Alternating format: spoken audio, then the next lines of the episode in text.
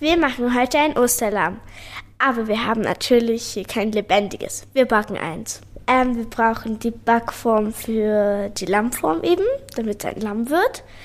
Eine Zitrone, Butter, Mehl, Zucker, Backpulver, Puderzucker und Eier. Osterhasen kennen ja die meisten von euch schon, aber ähm, die wenigsten wissen, was ein Osterlamm mit Ostern zu tun hat.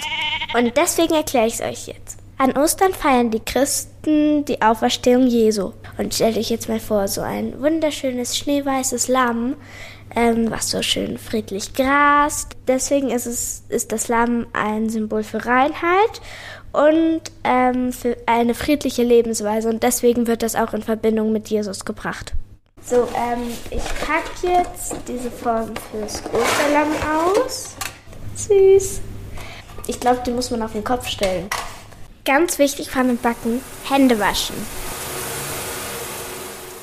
Ich versuche jetzt die Butter zu schleudern. Ich probiere es jetzt einfach mal. Wir haben jetzt noch Eier, Mehl und Backpulver dazu getan.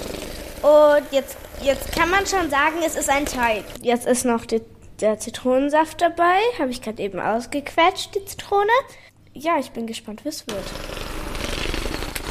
Jetzt gebe ich den fertigen Teig in die Lammform.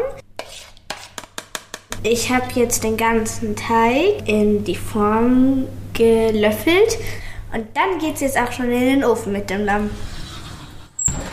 Also ich glaube und ich hoffe, dass das Lamm wirklich ein Erfolg wird. Wir holen jetzt das Osterlamm aus dem Ofen raus und ähm, ich rieche jetzt kurz.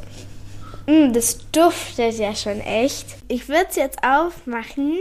Leute, ich bin echt gespannt, wie es wird. Also ich nehme jetzt den Po und probiere. Mm. Also ich muss sagen, es schmeckt fabelhaft.